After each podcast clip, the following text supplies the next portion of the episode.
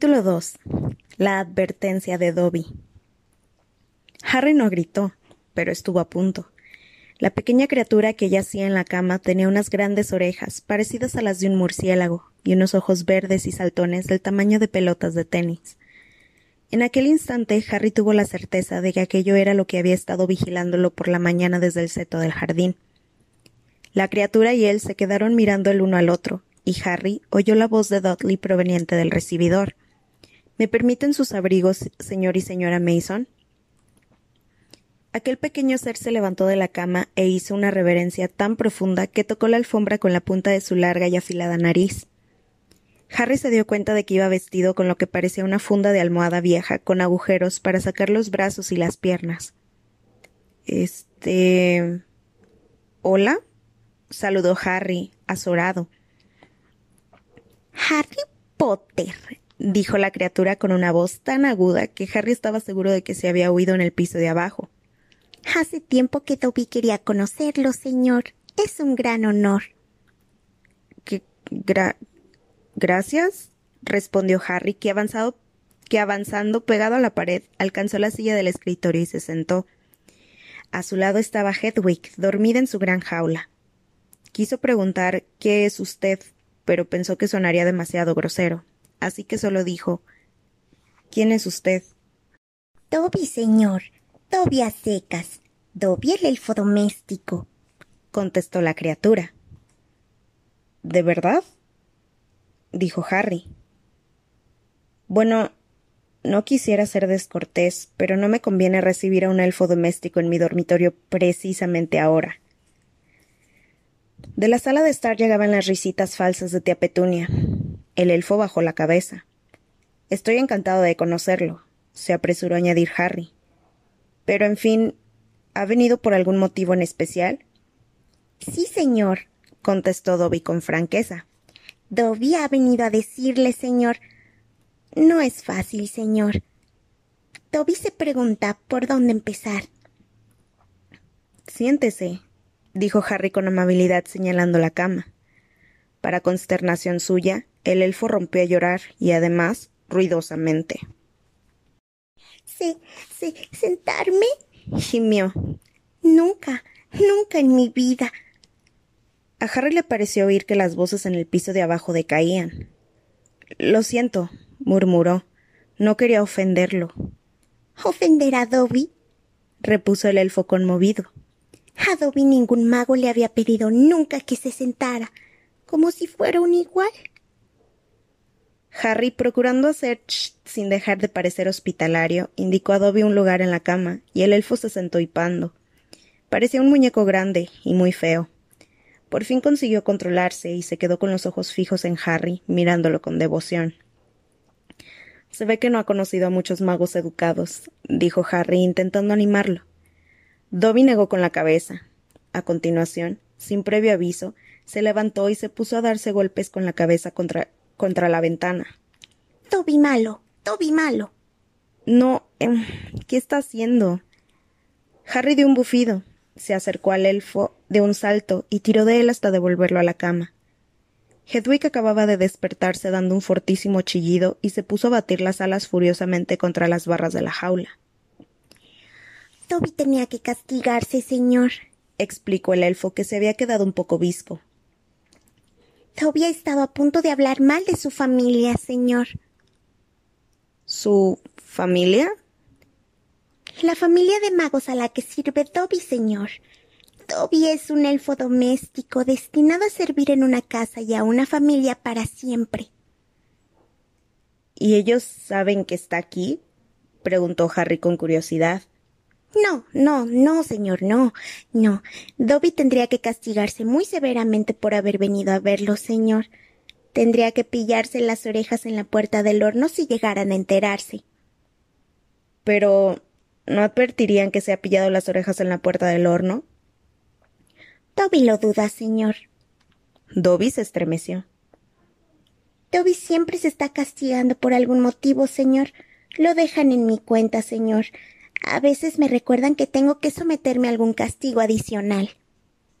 Pero, ¿por qué no los abandona? ¿Por qué no huye?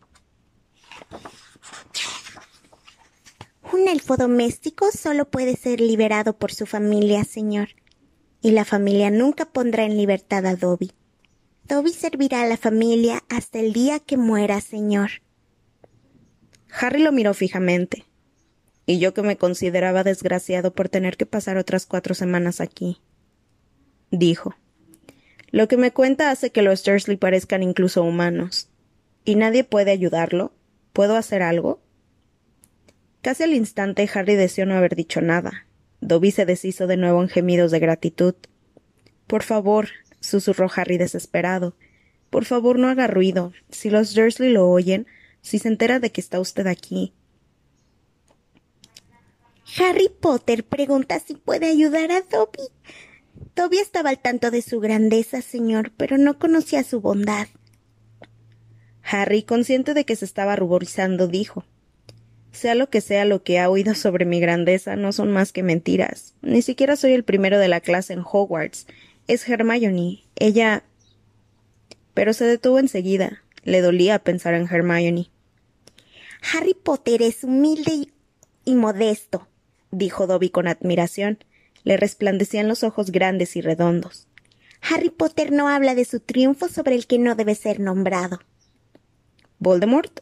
preguntó Harry. Dobby se tapó los oídos con las manos y gimió. Señor, no pronuncie ese nombre, no pronuncie ese nombre. Perdón, se apresuró a decir. Sé de muchísima gente a la que no le gusta que se diga. Mi amigo Ron se detuvo. También era doloroso pensar en Ron. Dobby se inclinó hacia Harry con los ojos tan abiertos como faros. Dobby ha oído, dijo con voz quebrada que Harry Potter tuvo un segundo encuentro con el Señor Tenebroso hace solo unas semanas y que Harry Potter escapó nuevamente. Harry asintió con la cabeza y a Dobby se le llenaron los ojos de lágrimas. ¡Ay, señor! Exclamó, frotándose la cara con una punta de la sucia funda de almohada que llevaba puesta. Harry Potter es valiente y arrojado. Ha afrontado ya muchos peligros, pero Dobby ha venido a proteger a Harry Potter, a advertirle, aunque más tarde tenga que pillarse las orejas en la puerta del horno, de que Harry Potter no debe regresar a Hogwarts. Hubo un silencio, solo roto por el tintineo de tenedores y cuchillos que venía del piso inferior y el, y el distante rumor de la voz de tío Vernon. ¿Qué? ¿Qué? tartamudeó Harry. Pero tengo que regresar. El curso empieza el primero de septiembre. Eso es lo único que me ilusiona. Usted no sabe lo que es vivir aquí. Yo no pertenezco a esta casa, pertenezco al mundo de Hogwarts. No, no, no, chilló Dobby sacudiendo la cabeza con tanta fuerza que se daba golpes con las orejas. Harry Potter debe estar donde no peligre su seguridad. Es demasiado importante, demasiado bueno para que lo perdamos. Si Harry Potter vuelve a Hogwarts, estará en peligro mortal. ¿Por qué? preguntó Harry sorprendido. Hay una conspiración, Harry Potter. Una conspiración para hacer que este año sucedan las cosas más terribles en el colegio de Hogwarts de magia y hechicería. Susurró Dobby sintiendo un temblor repentino por todo el cuerpo. Hace meses que Dobby lo sabe, señor. Harry Potter no debe exponerse al peligro. Es demasiado importante, señor. ¿Qué cosas terribles? preguntó de inmediato Harry. ¿Quién las está tramando? Dobby hizo un extraño ruido ahogado y acto seguido empezó a golpearse la cabeza furiosamente contra la pared. Está bien, gritó Harry sujetando al elfo del brazo para detenerlo. No puede decirlo, lo comprendo. Pero ¿por qué ha venido usted a avisarme? Un pensamiento repentino y desagradable lo sacudió. Un momento. Esto no tiene nada que ver con Vol. perdón, con quien usted sabe, ¿verdad? Basta con que asienta o niegue con la cabeza. añadió apresuradamente, porque Dobby ya se disponía a golpearse de nuevo contra la pared. Dobby movió despacio la cabeza de lado a lado. No, no se trata del que no debe ser nombrado, señor pero Dobby tenía los ojos muy abiertos y parecía que trataba de darle una pista. Harry, sin embargo, estaba completamente desorientado. Él no tiene hermanos, ¿verdad? Dobby negó con la cabeza, con los ojos más abiertos que nunca. Bueno, en ese caso no puedo imaginar quién más podría provocar que en Hogwarts sucedieran cosas terribles, dijo Harry. Quiero decir que, además, ahí está Dumbledore. ¿Sabe usted quién es Dumbledore? Dobby hizo una inclinación con la cabeza. Albus Dumbledore es el mejor director que ha tenido Hogwarts. Dobby lo sabe, señor. Dobby ha oído que los poderes de Dumbledore rivalizan con los del que no debe ser nombrado. Pero, señor. La voz de Dobby se transformó en un apresurado susurro. Hay poderes que Dumbledore. no. Poderes que ningún mago honesto y antes de que Harry pudiera detenerlo, Dobby saltó de la cama, agarró la lámpara de la mesa de Harry y empezó a golpearse con ella en la cabeza, lanzando unos alaridos que destrozaban los tímpanos. En el piso inferior se hizo un silencio repentino. Dos segundos después, Harry, con el corazón palpitándole frenéticamente, oyó que tío Vernon se acercaba, explicando en voz alta. Dudley debe de haberse dejado otra vez el televisor encendido. El muy pillo. Rápido al ropero dijo Harry, empujando a Dobby, cerrando la puerta y echándose en la cama en el preciso instante en que giraba el pomo de la puerta. ¿Qué demonios estás haciendo? Preguntó tío Vernon rechinando los dientes, con la cara espantosamente cerca de la de Harry. Acabas de arruinar el final de mi chiste sobre el jugador japonés de golf. Un ruido más y desearás no haber nacido mocoso. Tío Vernon salió de la habitación pisando fuerte con sus pies planos. Harry, temblando, abrió la puerta del armario y dejó salir a Dobby. ¿Se da cuenta de lo que es vivir aquí? le dijo. ¿Ves por qué debo volver a Hogwarts? Es el único lugar donde tengo. bueno, donde creo que tengo amigos. ¿Amigos que ni siquiera le escriben a Harry Potter? preguntó con malicia. Supongo que habrán estado algo. Un momento, dijo Harry frunciendo el ceño. ¿Cómo sabe usted que mis amigos no me han escrito? Dobby cambió los pies de posición. Harry Potter no debe enfadarse con Dobby. Dobby pensó que era lo mejor. ¿Ha interceptado usted mis cartas? Dobby las tiene aquí, señor, dijo el elfo, y escapando ágilmente del alcance de Harry, extrajo un grueso fajo de sobres de la funda de almohada que llevaba puesta. Harry pudo distinguir la esmeralda caligrafía de Hermione, los irregulares trazos de Ron y hasta un garabato que parecía salido de la mano de Hagrid, el guardabosques de Hogwarts. Dobby inquieto miró a Harry y parpadeó. Harry Potter no debe enfadarse. Dobby pensaba que si Harry Potter creía que sus amigos lo habían olvidado, Harry Potter no querría volver al colegio, señor. Harry no escuchaba. Se abalanzó sobre las cartas, pero Dobby lo esquivó. Harry Potter las tendrá, señor, si le da a Dobby su palabra de que no volverá a Hogwarts. Señor, es un riesgo que no debe afrontar. Dígame que no irá, señor. Iré, dijo Harry enojado. Deme las cartas de mis amigos. Entonces, Harry Potter no le deja a Dobby otra opción, dijo apenado el elfo. Antes de que Harry pudiera hacer algún movimiento, Dobby se había lanzado como una flecha hacia la puerta del dormitorio, la había abierto y había bajado la escalera corriendo. Con la boca seca y el corazón en un puño, Harry salió detrás de él, intentando no hacer ruido. Saltó los últimos seis escalones, cayó como un gato sobre la alfombra del recibidor y buscó a Dobby. El comedor del comedor venía la voz del tío Vernon, que decía Señor Mason, Cuéntele a tía Petunia aquella divertida anécdota de los fontaneros norteamericanos. Se muere de ganas de oírla. Harry cruzó el vestíbulo y al llegar a la cocina sintió que se le venía el mundo encima. El pudín magistral de tía Petunia, el montículo de nata y violetas de azúcar flotaba desde el techo. Dobby estaba en cuclillas sobre el armario que había en un rincón. No, rogó Harry con voz ronca. Se lo ruego, me matarán. Harry Potter debe prometer que no irá al colegio. Dobby, por favor. Dígalo, señor. No puedo. Entonces Dobby tendrá que hacerlo, señor, por el bien de Harry Potter. El pudín cayó al suelo con un estrépito capaz de provocar un infarto. El plato se hizo añicos y la nata salpicó ventanas y paredes, dando un chasquido como el de un látigo. Dobby desapareció. Del comedor llegaron unos alaridos y tío Vernon entró de sopetón en la cocina y halló a Harry paralizado por el susto y cubierto de la cabeza a los pies con los restos del pudín de tía Petunia. Al principio le pareció que tío Vernon podría disimular el desastre. Nuestro sobrino, ya ven, está muy mal, se altera al ver desconocidos, así que lo tenemos en el piso de arriba. Llevó a los impresionados Mason de nuevo al comedor, prometió a Harry que en cuanto se fueran lo desollaría vivo, y le puso una fregona en las manos. Tía Petunia sacó el helado del congelador y Harry, todavía temblando, empezó a limpiar la cocina. Tío Vernon podría haberlo solucionado de esta manera si no hubiera sido por el búho. En el preciso instante en que tía Petunia estaba ofreciendo a sus invitados unos caramelos de menta, un búho penetró por la ventana del comedor, dejó caer una carta sobre la cabeza de la señora Mason y volvió a salir. La señora Mason gritó como una histérica y huyó de la casa exclamando algo sobre los locos. El señor Mason se quedó solo lo suficiente para explicarle a los Dursley que su mujer tenía pánico a los pájaros de cualquier tipo y tamaño, y para preguntarle si aquella era su forma de gastar bromas. Harry estaba en la cocina, agarrado a la fregona para no caerse, cuando tío Vernon avanzó hacia él con un destello demoníaco en sus ojos diminutos.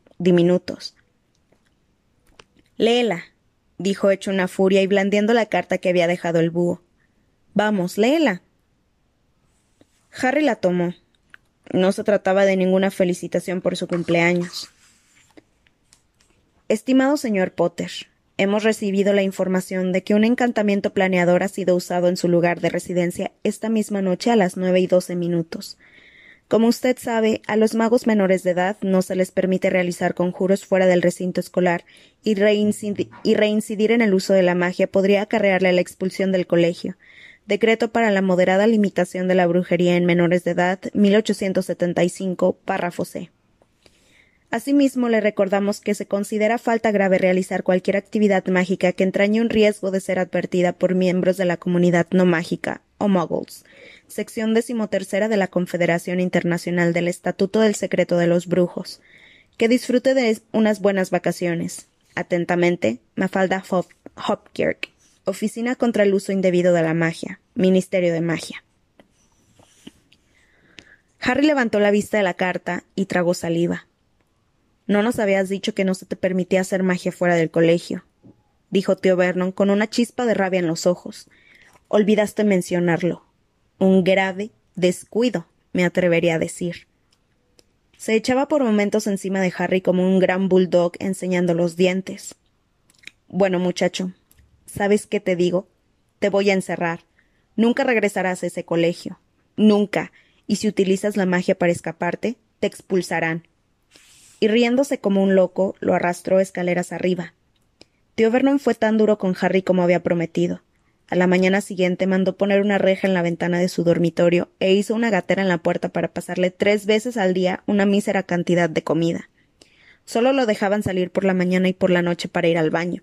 Aparte de eso, permanecía encerrado en su habitación las veinticuatro horas del día. Al cabo de tres días no había indicios de que los Dursley se hubieran apiadado de él, y Harry no encontraba la manera de escapar de su situación. Pasaba el tiempo tumbado en la cama, viendo ponerse el sol tras la reja de la ventana y preguntándose entristecido qué sería de él.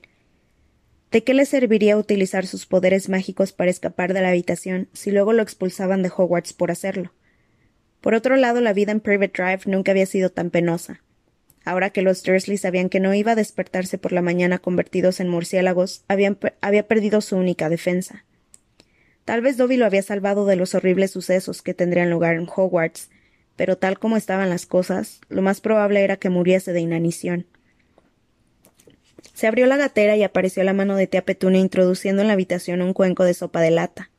Harry, a quien las tripas le dolían de hambre, saltó de la cama y se abalanzó sobre el cuenco. La sopa estaba completamente fría, pero se bebió la mitad de un trago. Luego se fue hasta la jaula de Hedwig y le puso en el comedero vacío los trozos de verdura em-, embebidos de caldo que quedaban en el fondo del cuenco. La lechuza erizó las plumas y lo miró con expresión de asco intenso.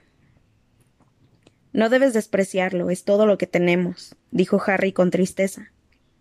Volvió a dejar el cuenco vacío en el suelo junto a la gatera y se echó otra vez en la cama, casi con más hambre que la que tenía antes de tomarse la sopa. Suponiendo que siguiera vivo cuatro semanas más tarde, ¿Qué sucedería si no se presentaba en Hogwarts? ¿Enviarían a alguien a averiguar por qué no había vuelto? ¿Conseguirían que los Dursley lo dejaran ir? La habitación estaba cada vez más oscura. Exhausto, con las tripas rugiéndole y el, cerebro, y el cerebro dando vueltas a aquellas preguntas sin respuesta, Harry concilió un sueño agitado. Soñó que lo exhibían en un zoológico, dentro de una jaula con un letrero que decía mago menor de edad. A través de los barrotes la gente lo miraba con ojos asombrados, mientras él yacía débil y hambriento sobre un jergón. Sobre la multitud veía el rostro de Dobby y le pedía ayuda a voces, pero Dobby se excusaba diciendo Harry Potter está seguro en este lugar, señor. y desaparecía. Luego llegaban los Dursley, y Dudley repiqueteaba los barrotes de la jaula riéndose de él. Para, dijo Harry, sitiendo el, el golpeteo en su dolorida cabeza. Déjame en paz. Basta ya. Estoy intentando dormir. Abrió los ojos. La luz de la luna brillaba entre los barrotes de la ventana, y alguien con los ojos muy abiertos lo miraba tras la reja. Alguien con la cara llena de pecas, el pelo cobrizo y la nariz larga. Ron Weasley estaba fuera en la ventana.